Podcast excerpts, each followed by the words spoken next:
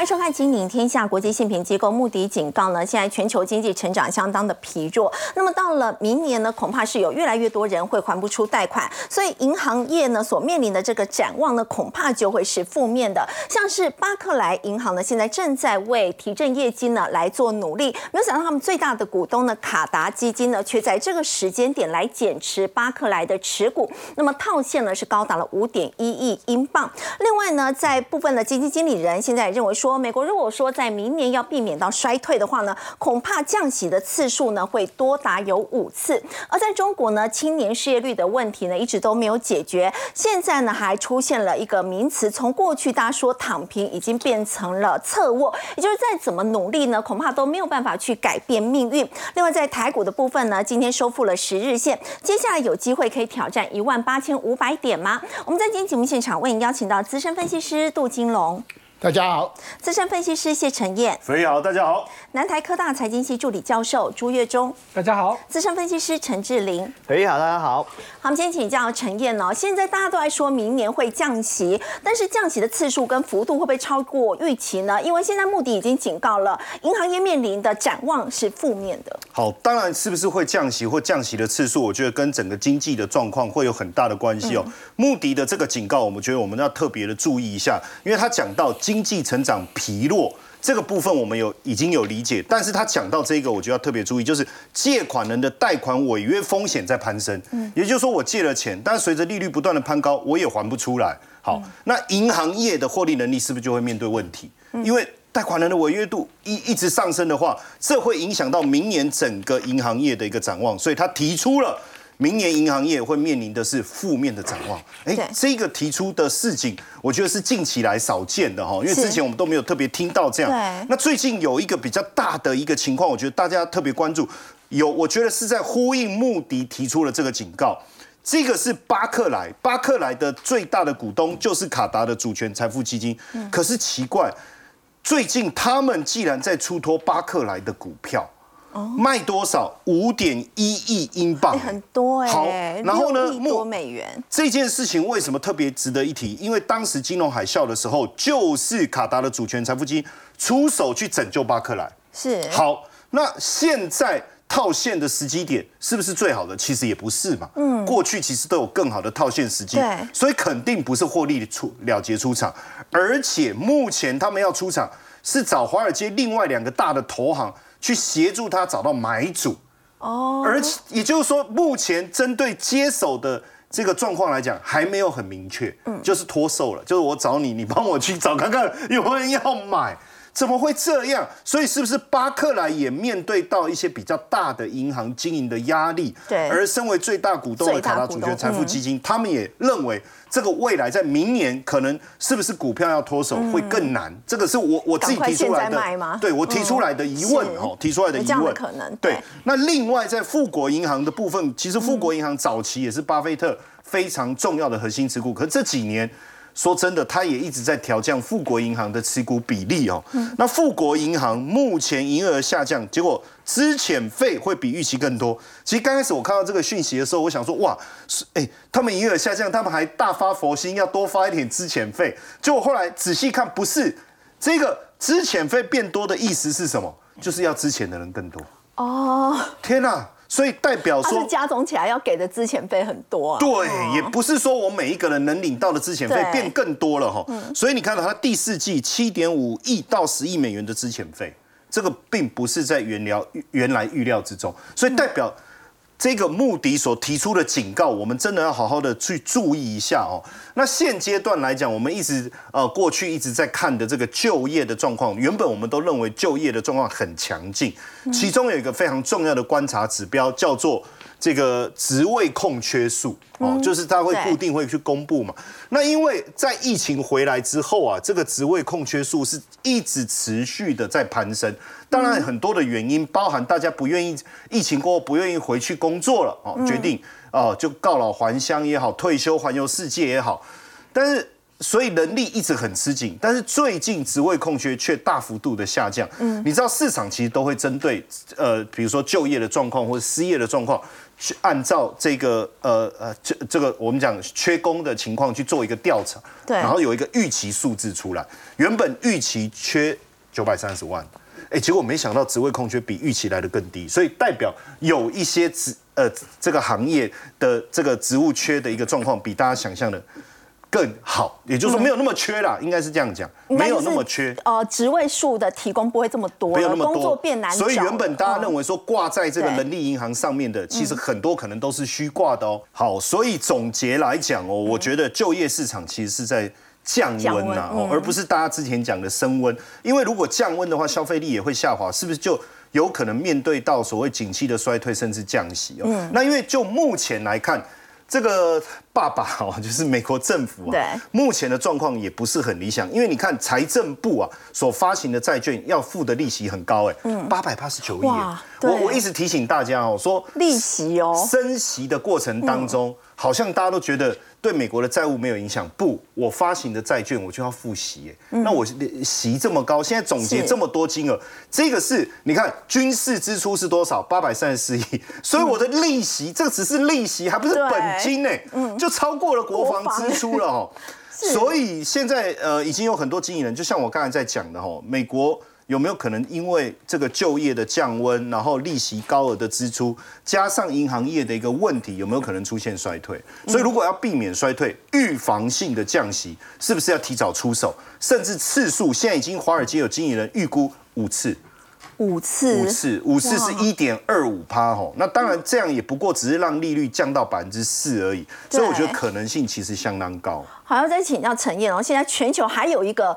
担忧就是整个预算呢，现在包括美国跟欧洲都是一样的情况，他们要持持续的援助乌克兰，结果都陷入僵局了。好，因为呃，乌克兰总统泽伦斯基哦，你看他之前不是访美，其实就是去要预算。那俄乌战争当中，对乌克兰来讲，美国或是欧盟的军事预算这个援助经费是非常重要的，让他们支持就持续进行这一场。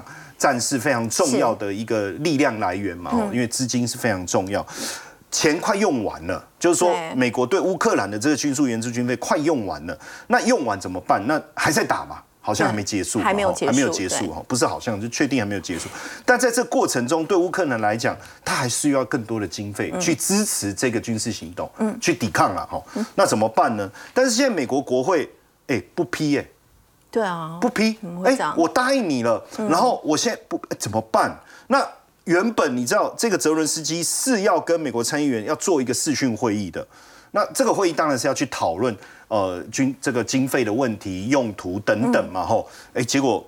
取消了，也没有出席跟众议院议员的简报，而且好像这个快要用完了，对，整个资金都快要用完。现在是不是代表说这个之后的这个预算万一真的没有过，嗯，那后面的援助经费会没有下文呢？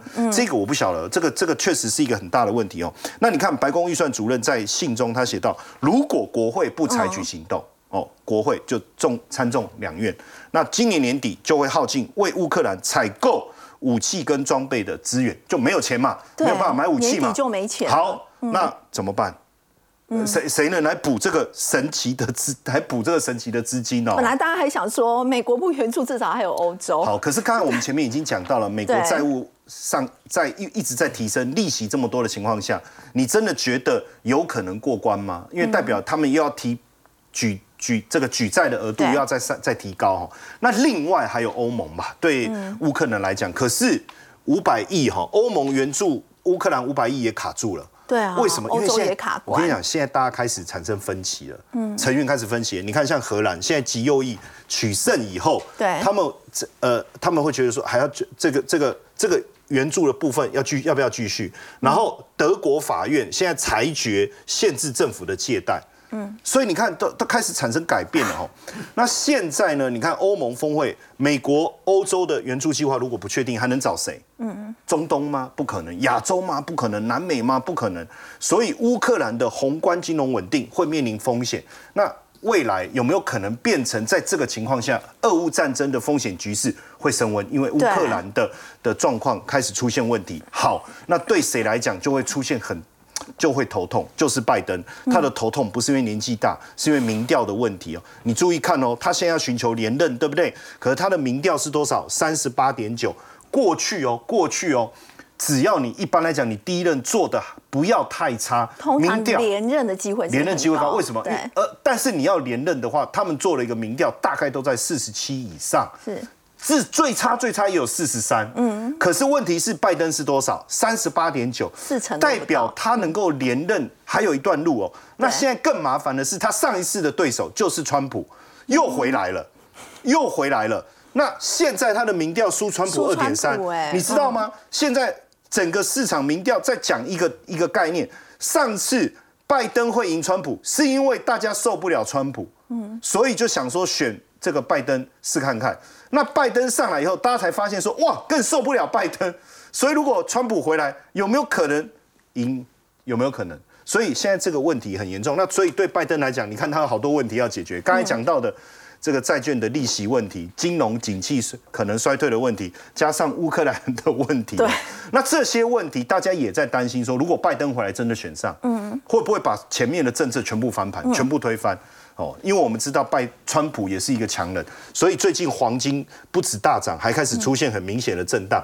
因为大家也开始陷入了两难，我到底就是到底风险会增加，还是风险还是有可能转变？不知道，所以形成了所谓的川普恐慌哦。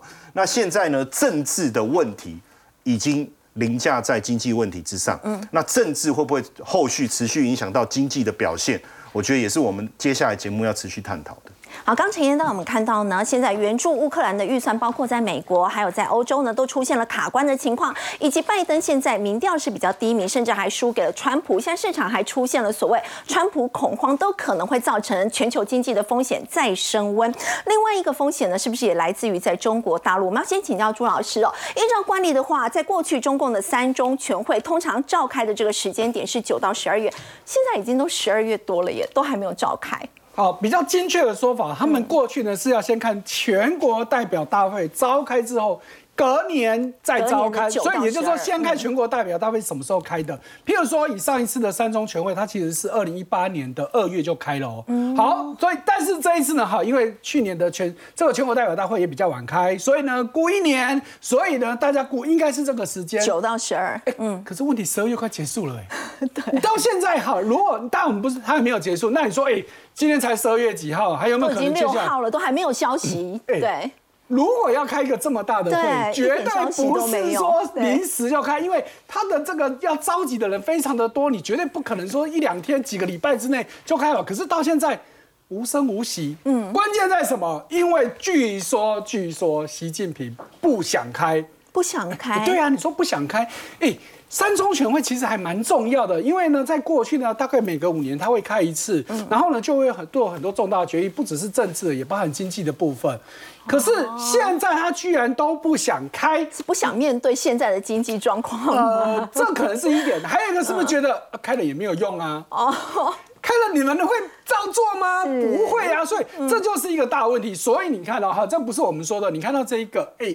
邓玉文这个学者，大家可能不认识哦。我简单的说他的背景，他其实是中国党校、中国共产党党校的刊物的编辑，也就是说，他这样子一个背景是根正苗红。但是他现在到美国去了，是哎，所以哦，你看到曾经是中国共产党党员，而且是这个党刊的编辑，居然现在也都提到说，中国现在的问题真的很大。你这个习近平啊，遇到这些问题。我想做，问题是我嘴巴动，下面的人不动，我能怎样呢？与其这个样子啊，他觉得就算了吧。可是你说他完全不开会。没有啊，你看他是不是接下来中欧会议他也要开了，中欧峰会，还有之前你看到 OPEC 他也去了嘛，所以对外是很积极，对外还是很积极，可是对内让他觉得就说啊，真的就是无力感，开了干什么？浪费我的时间，我还不如到处去晃晃，到处看看也就算了。这种会基本上就算了。所以你看到中国的问题，好，刚刚我们前一段提到目的，好，这个目的呢，你看，哎，要调降中国的性平展望。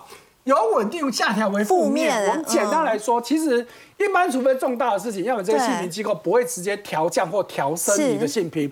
好，所以呢，调调整展望是一个预告，嗯，也就是说，如果展望从稳定往上调，表示我接下来要把你调升喽，哎，但是反过来从稳定下调为负面，表示说接下来我要调降你的性品哦，嗯，好。目的现在给中国的性评是 A one 哈，那 A one 呢？如果你对比标普的话，叫就是 A 一个 A 加，嗯，好，我们就知道我们台湾是 Double A plus 哦，所以高很多层哦。那你现在居然要往下调，那理由不用我说，大家都猜得到啊，反正你想得到的这些事情都包含在内。那对中国来说，这当然都是问题嘛，更不要说这件事情哈，我不得不说，中国到底地方在。或者是整个国家的债务到底有多少？哈，你看到现在华尔街日报告你说是这个数字，说真的，重点是这，根本没有人知道，真的哦，连中国两百二十到三百四十六兆，听起来已经很惊人了，有可能比这个更高。问题是中国自己，就算你是中央，也根本不知道。好，我都不得不说，这个就跟自助餐阿姨算账的方法一样，都是是一个神秘事件呐，因为。无从算起嘛！我中央给你这些钱，你这些去负债，可是你地方政府给我搞一个什么融资融资平台，你偷偷的成立一家公司，然后用这个公司的名义去贷款，到底贷了多少？我无从算起啊！所以这真的就是一个非常大的悬案嘛！所以呢，遇到这么多的经济经济问题，你回到习近平。说他能怎么样？嗯，就是一种无力感嘛。好，那他你说他无力，我跟你讲，老百姓更无力。我们看到下一页哈，你看到现在中国的老百姓哦，真的是很无奈啊。哈，你看到之前我们也讲过，失业率是不是就是不公布了？所以呢，对很多人就说，哎呀，现在中国的年轻人就怎么样，躺平，就是我干脆就是摆烂，我什么都不做了。哎，可是现在有个新的名词出现哦，叫侧卧。侧卧，哎，这个侧卧还不是一般人讲的，居然一开始是新华社说的。新华社，新华社是中国最重要的官媒嘛？那新华社他本来是说，哎呀，很多的公务人员呢，你每天上班就在摸鱼打混。他原本指的是这些人，你看起来你有工作，可是你不积极。哎，结果侧卧这个呢，现在就被一般的民众引用了。哎，我没有躺平哦，我其实还有在工作哦，比躺平好一点啊，还有侧卧。所以呢，简单来说，它就是介于我要去躺平，可是我又没有那么大的动力，我就是不至于到躺平，什么事都不干。那我也是有个工作，问题就是我就是过一天算一天。就像刚刚提到的，新华社觉得他们有些公务人员。摸鱼啊，或就算台湾早年也有人批评公务人员是每天就喝喝茶看报，他们现在中国有很多公务人员也是这样子。那现在年轻人也是这样子，哎，我们就给大家讲实例。来，你看到这个贵州的这个年轻人，他才二十一岁而已。二十一岁的年轻人要做什么事情？好，当然你有很多的理想，很多抱负。如果跟你说我二十一岁要回家养老。二十一岁，你顶多不是大学刚毕业吗？二十一岁，当然他因为他没有念继续念书，所以二十一岁他其实已经以前就做过很多的工作了。哈，那一个月可以拿四五千块工资人民币，在中国也不算太差了。是，结果他居然决定回家养老。养老了？哎，二十一岁，你的人生才刚大，刚刚要这个发光发热。对。不就在告诉你，因为我觉得我去工作，我有份收入。问题是，我一辈子就这样子吗？嗯，我有没有可能更有钱？难嘛？我会是下一个马云？看不到希望，才有可能就这么年轻才去养老。我再怎么做，我可能一个月就是这个样子。我也没有什么高学历，我也没有机会。好，所以他回去了，你就可以看到，他是住在贵州，他真真的是一个弱乡下地方。所以呢，他就做什么事？哎。现在网红很流行，我也做个网红。那拍什么呢？就看他在那边养老的过程。哎呀，养养猪啊，种种菜呀，耕耕田呐，就这样子。哎，你以为他这样子能够做有多少的收视？结果呢，他自己说，哎，粉丝还不错，有三万九。可是问题是，三万九的粉丝在中国真的算很少，你根本就养不活自己。所以最后他还是觉得啊，还是回去工作吧。一年以后认清对，这就是一个很大的问题嘛。现在很多公司开始放假了，你会怎么想？哎，先还有过年还有两个多，还有两个多月就在放假，而且他还跟你说我要放到明年四月，而且我跟你讲哦，这个还不算长的哦，因为你从现在到明年四月大概就是五个月的时间。中国有很多放半年、放一年的都有，哇，这不就在告诉你？我就是没事情做嘛，你以为他放假好吗？说穿了，他就是不想把你 fire 掉，因为把你 fire 掉要罚遣散费。对，那所以这都是一个问题嘛。所以讲的好听，来回去放年假吧，等到我们有工作的时候，我再叫你回来。那这是个问题嘛？好，那你说这一般的公司也就算了，现在传言比亚迪，哎，比亚迪比亚迪第一名吗？对啊，而且十一月刚出来的最新的数据，整体中国的车辆电动车销售是衰退十七趴多，但是它成长三十一趴，是怎么看都很好，对不对？结果传言比亚迪的深圳厂也要提前放年假了。哦，我特别去查过，他们去年的年假就是今年年初的那个年假，他们其实只放了七天。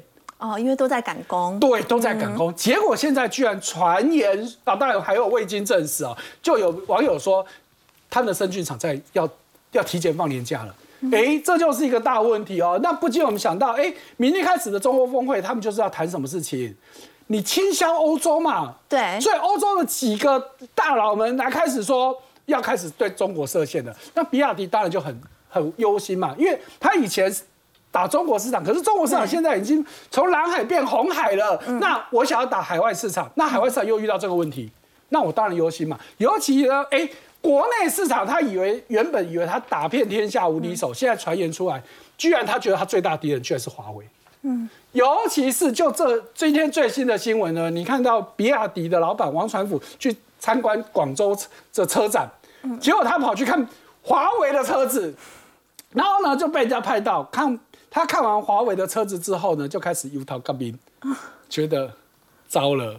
忧心忡忡，忧心忡忡，我我能够跟得上吗？因为华为虽然他一直坚持说我不自己造车，嗯，可是华为它提供什么？我整车的智能操控，尤其是自自动车的部分，现在有越来越多的车子都跟华为合作，就不要说中国自己的车子，连欧美包含的宾士、B N W 都跟华为合作。那你比亚迪，你有人家厉害吗？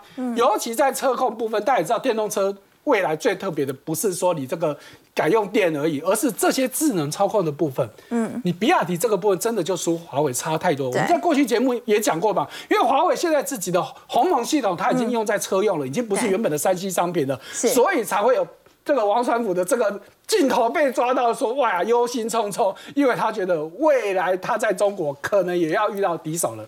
好，刚刚呢，这个朱老师呢带我们看到是在中国大陆目前的这个情况哦，包括呢，连他们电动车第一品牌比亚迪呢，现在都面临到相当严峻的一个挑战。不过台股的挑战又是什么呢？我们看到台股在今天呢，最后是只有收小涨而已，虽然收复十日线。要请教杜老师哦，这个五日线的部分目前是还没有收复。那么大家说，距离选举前这个投票日呢，现在大概还有二十几个交易日，台股到底有没有这个选举行情可以再期待？有没有机会上万八呢？呃，选举行情已经走了一半了，已经走了一半了啊！但是万八都还没有看到，现在一直在一万七千点在对对，因为我们用这个五分钟走势图哦，我们波浪理论有一个涨五波嘛哈。那我们其实从去年的一二六二九，我们看这个图形，这个叫初升段，涨了两千五百二十二点哈，回档。那主升段这边涨了三千四百多点哈，那八九十。回档三个月，回了大概一千四百八十八点。好，那从十月三十一号这个，诶，一五九七五有没有开始涨？那昨天前天不是有过？七月三十号的一七四六三，那只要过那个前波高点，这个波浪理论就认为我们现在这个叫第五波。哦，现在走的就已经是第五波。第五波，因为它已经是一波、三波、五波了嘛，哈。那完以后，这个第五波涨多少？因为以按照出生段话两千五百二十二点的话，加一七，呃，一五九七五，大概试算的话，最乐观。就是一八四九八啊，哎，哎，哎，四四九八，所以很多人话说会都说高点 A Q 看到一八五零零就是这样来啊。那我们这边的话，一般来讲，你这一波就是所谓波浪理论第五波，也就是总统选举行情哈。那总统选举行情，以前我们前七次大概涨四十五天，诶，以前大概涨二十趴了。好，那我们今天诶从低点开始算啊。到这个一七五一六的话，已经涨九点六四 percent。那它的满足点会在哪里？呃，满足点就说你现在开始算第五波，就看拉多少算多少。好，那我们这边一七四六三过完以后，回你看一下，这边不是有去年三月三十号一七七七年嘛？对啊，啊，再来乌苏战争的话，有一个一八三三八嘛。嗯，啊，再来就是我们历史新高啊，有没有一八六一九？所以我们现在啊，在我们这个图卡的左边，你看到我这边不是画一个圆圈嘛？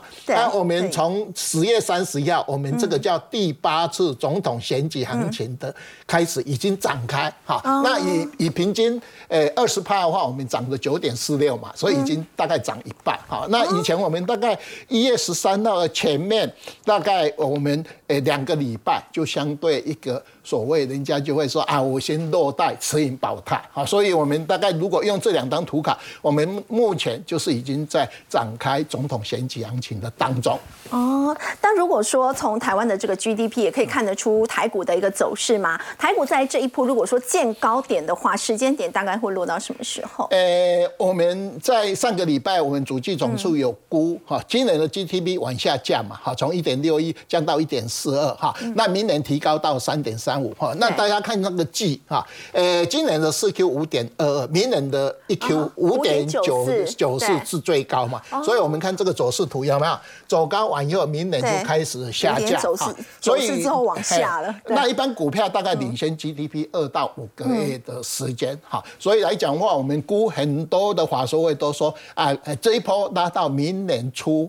就是相对高点，第一季就见高了，之后就一路往下。下来以后，因为股票领先它嘛，所以呃一 Q 先下来以后，在我们的。诶，先拉好一 Q 下来，再哈逐季走高啊，回复到起涨点。哦，明年大概走势是这样。所以会在第一季见到高点，可能低点会在第二季之后再缓步走高。没有错哈，这是目前很多法说会的那我们看到它这个 GDP 提高的话，你们看到我们的出口，哎，今年衰退九点九嘛，对，明年只成长六点三三呐，就代表说我们刚才讲会的不是说明年上半年美国的经济好像稍微会短。着陆或是有一些呃呃那个在的问题吧哈，那我们明年的出口也是大概成长幅度没有那么强劲啊，虽然不会再落再打底，可是已经开始有微幅的一个上升哈，这是呃主计总数表。另外还有一个很重要就是公共工程的投资有没有看到？哎，我们今年大概只有成长率只有三点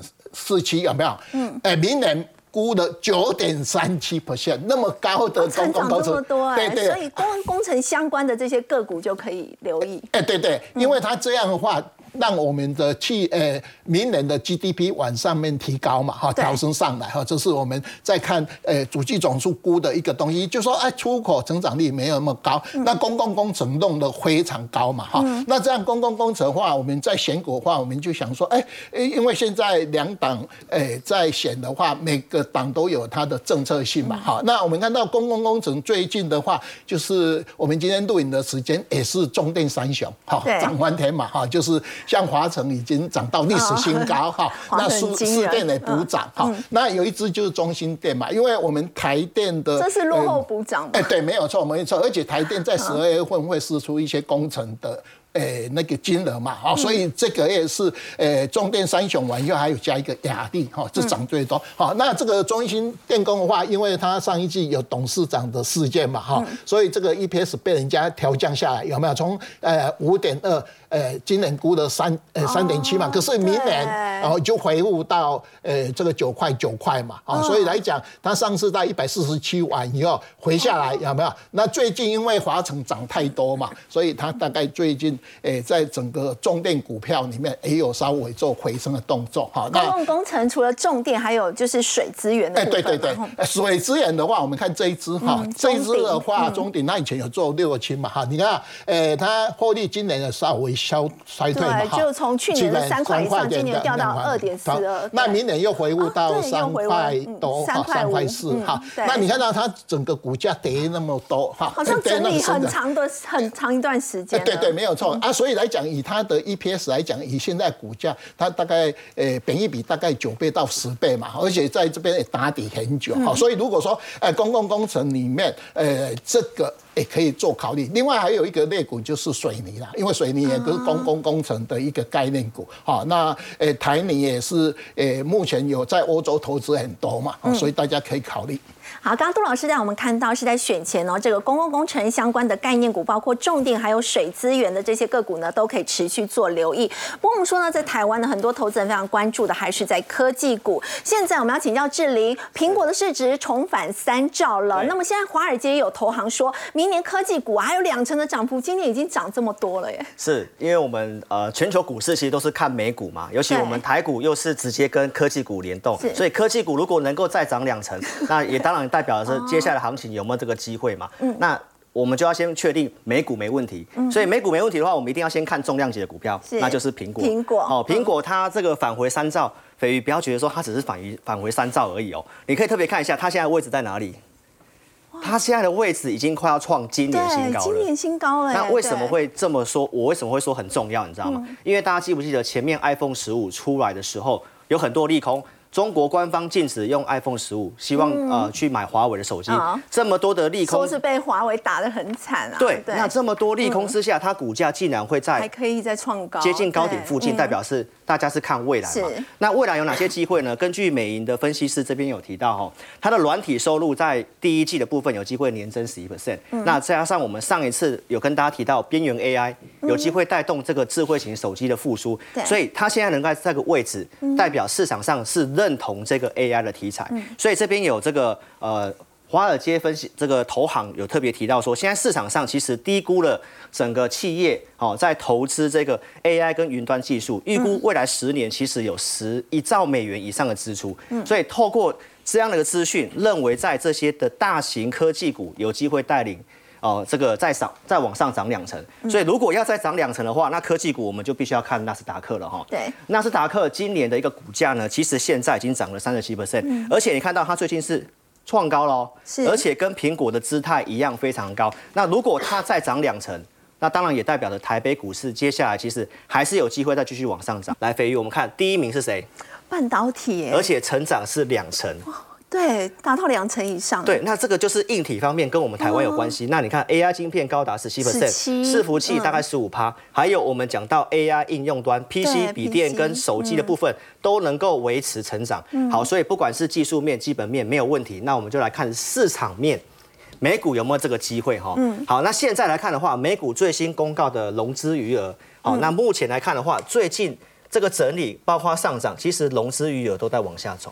哦，代表目前其实并没有过热，哈，筹码还相对很干净。比较干净。那我们也来看一下这个结构的部分，哈，美股目前站上两百天的这个移动平均线的一个股票的这个数量比重，目前来到五十四 percent。嗯，上次我有告诉过大家，哈，这里站上五十之后，记不记得这里是哪里？这里就是今年五到六月那个地方涨了一波。嗯，那现在的美股刚好站上五十之上。所以接下来还有一波可以，还是有机会。所以我的看法跟我们的这个前辈杜老师是一样的。好，接下来农历年前有这个机会。好，想请教志玲哦，科技股的利多当然还包括了大摩嘛。刚刚你有提到半导体是明年非常的看好，是，然后两成以上。那现在大摩也看好全球半导体在第四季的获利会上升。当然，我们说到半导体的话，当然指标也是会看台积电。是没有错，刚刚已经提到会成长两成。那这个是明年，对不对？那我们现在哪里？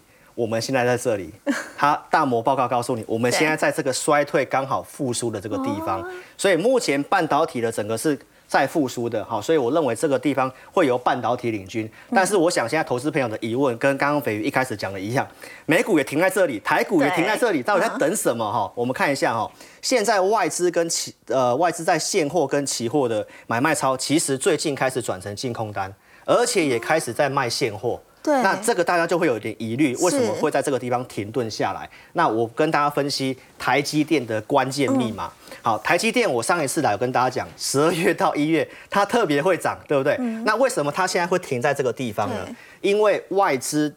呃，汇率大幅升值，在十一月份升了三个百分点。那因为台积电都是收美元，所以大家已经预期到说十一月份的营收可能会往下掉。那我有稍微去调查一下，台积电官网公告它营收在什么时候发布？就在这礼拜五。所以关键发动的时间点有没有机会像杜老师讲的往上冲到一万八千五？那就是在这个营收发布之后，因为它在整理。代表市场上已经预期在反映这个可能的利空了。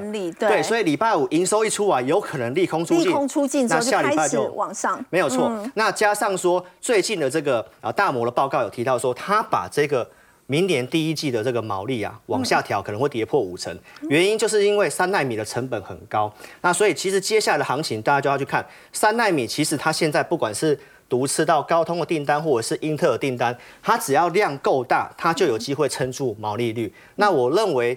呃，这边杜老师刚刚也有特别提到一点，说，诶，明年有可能在第一季见高点。我个人也这么看，为什么你知道吗？因为台积电的法说会通常在一月十二号那附近，所以现在外资的报告就提到说，明年啊，它的资本支出的这个，它的这个过去的资本支出的摊提折旧，从明年会有很明显的上升。嗯，所以明年摊提折旧一上去，代表它的毛利率会有压力。所以它有可能会有降资本支出，所以这个降资本支出的利空有可能会发生在一月十二号这个位置。对好，另外再请教志玲，在今年我们知道 AI 有引领台股有上涨一波嘛？那明年的话呢，如果说整个科技巨头要继续往上的话，看的还是 AI 股吗？没有错，就是我们刚刚有看到那个成长性高了，其实都是在边缘 AI 的 AI 手机啊、PC 这方面。所以其实呢，我们这边跟大家讲，大摩的报告里面特别提到说，哎，台积电可能会稍微整理，但是它相对上把联发科 IC 设计列到亚洲第一个首先要买进的这个科技股，哦，就把它列到这里。那上次其实我们在八月三十号来这个地位置，就有告诉投资朋友说，AI 的软体商机大于硬体。对当时的联发科股价在七百块附近。其实你看我们节目，其实帮大家抓到这一波趋势，涨得真的非常的凶。好，那它现在来讲的话，它的天玑九星三，因为有接呃，就是广泛可以应用这个生成式 AI，、所以它是。边缘 AI 的主要受惠者。那如果你接下来要操作的话，它在月均线之上，IC 设计就会有机会。IC 设计还有翼龙店，翼龙店，对，那这个也是我们在十月中来节目告诉大家的 AI PC 的股票。那其实，在最近这个礼拜，它也刚刚创上新高哈。那 Windows 十一其实它升级，所以明年的这个 AI PC 的部分，那我想数字方面我们刚刚都已经讲过是非常不错的哈，所以股价也都是非常强势在月均线之上。那我们再来看一下 AI PC 哈。十二月份可能会有个利多，就是大概在十二月中会有这个新的 AI 笔电，全球第一款就要出来了。所以 AI 笔电的部分，华硕的部分，哦，做笔电的它就会有机会在月线跟季线之上强势的整理，而且它跟辉达有合作这个 AI 伺服器，那所以我觉得它是双题材哈。那再来我们看它的子公司翔硕，就是 IC 设计的，也是表现非常的强势。那英特尔现在最新的这个呃这个它的晶片啊，就是在十二月中会出来哦，所以这两个股票，我想大家都可以特别去注意。好，我们先休息一下，稍后来关注的是呢，现在全台啊新生儿的出生登记数呢，竟然比不上这个呃家里的宠物猫、宠物狗的这个认养登记数哦，这个宠物商机究竟有多惊人？我们先休息一下，稍后来了解。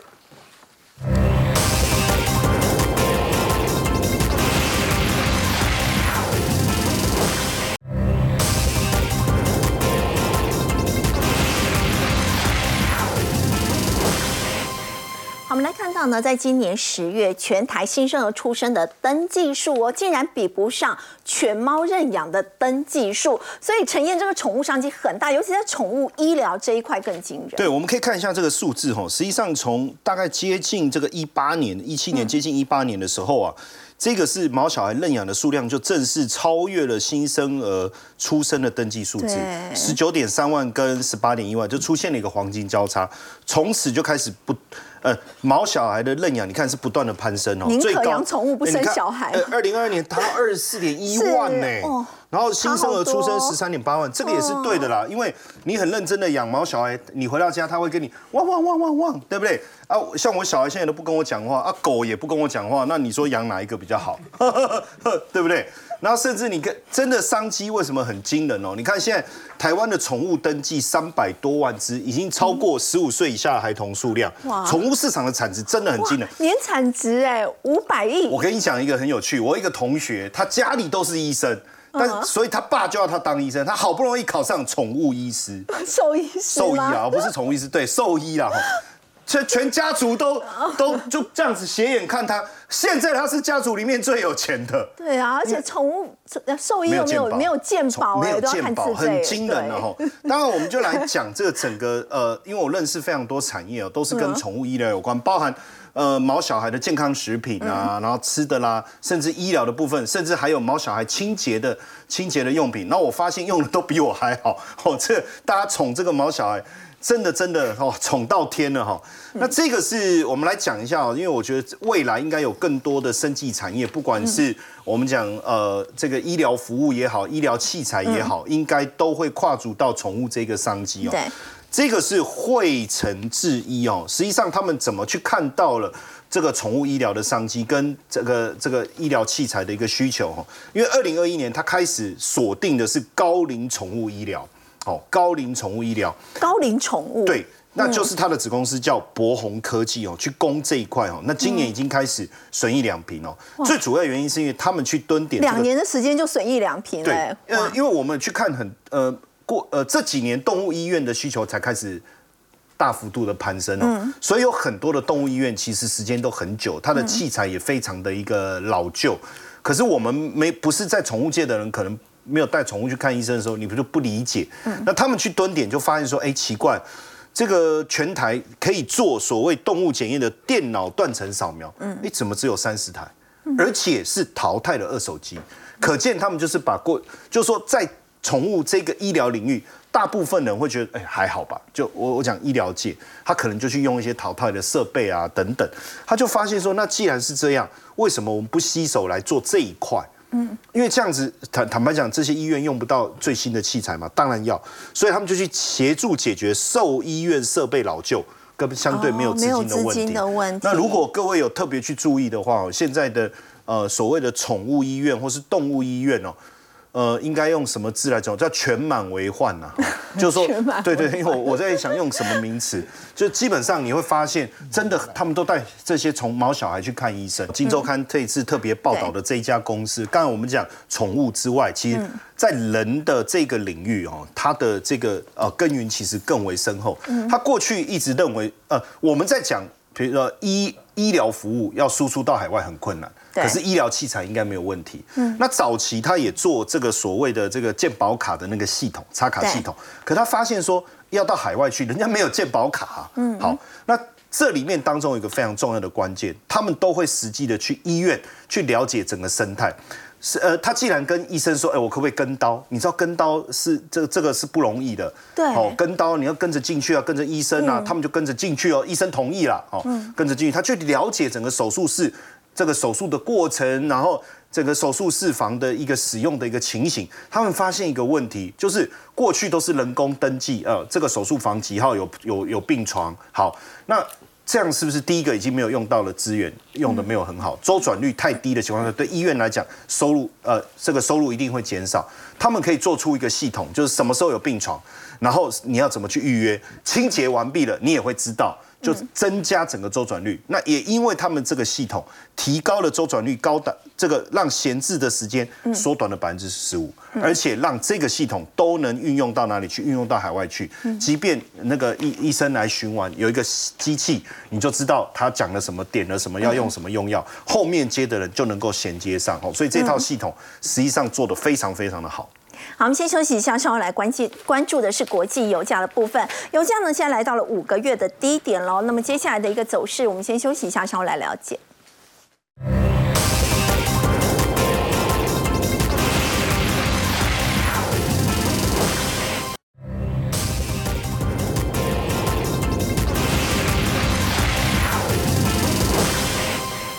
油价呢来到五个月的低点了。那么现在俄罗斯也宣布说，总统普京接下来要出访沙特阿拉伯还有阿联，回国之后要再接待。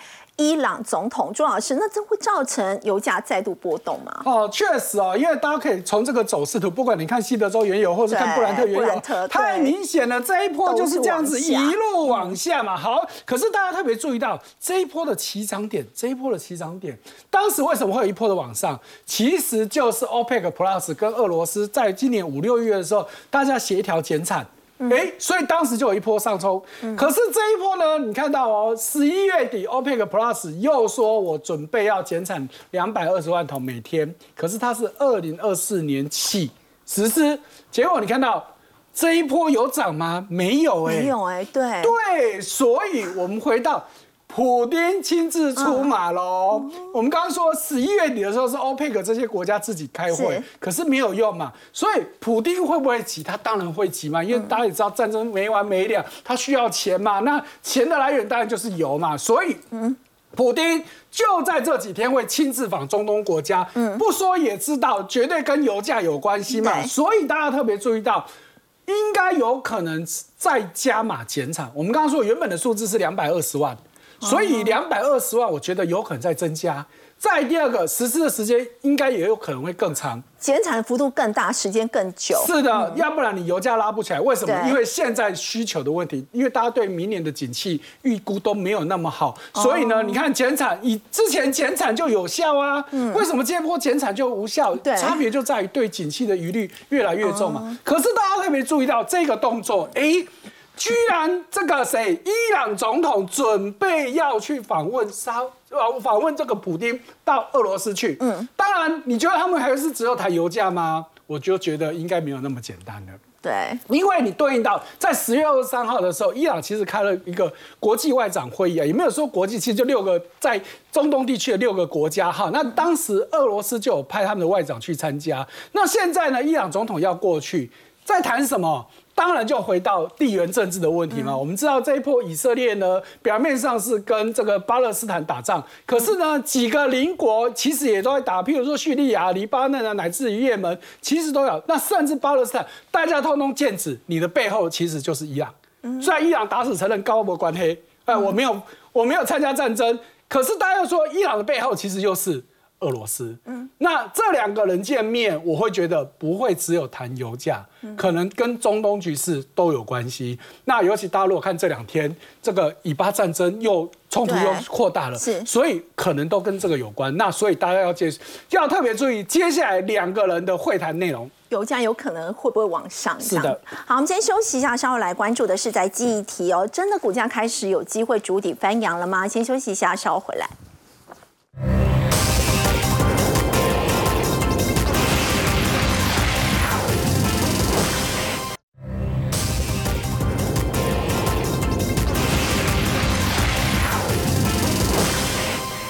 而记忆体的价格呢开始往上，我们要请教志玲会带动股价嘛？对，那今天最强势的就是记忆体哈。那为什么呢？我们今天特别跟大家强调一下哈，就是在 Net Fresh 的部分哈。那因为 Net Fresh 它其实现在平均的终端售价大概涨了十三 percent，所以大家预估业者哦。就是有机会在第四季会季增大概至少两成，所以那为什么要涨价呢？其实就是原料的部分哦开始有明显性的上涨。那究竟是为什么呢？其实我们刚刚有跟大家提到，因为有一些 AI PC 的商品开始要出来了，那因为 AI PC 的关系，整个记忆体的用量要提升，要提升那我们也刚刚也特别提到这些的科技大厂哦，就是都投入这个 AI 的一个军备竞赛，所以其实我们可以看到 Netfresh 的报价的部分哦，报价的部分的话呢，其实在最近。第四季它就涨了大概四成左右，而且光是十一月份哦，就是这个位置，大概光是 Netfresh 就涨了二十一趴。哇，这涨幅很惊人欸，没有错，所以嗯今天的记忆体呢，好、虽然是呃这个华邦电啊，呃不南亚科是跌的，但是只有 Netfresh 的部分是涨的。嗯那为什么呢？因为其实呢，Netfresh 的这些业者啊，包括像群联或者是微刚啊，他们最近开始发那个债券。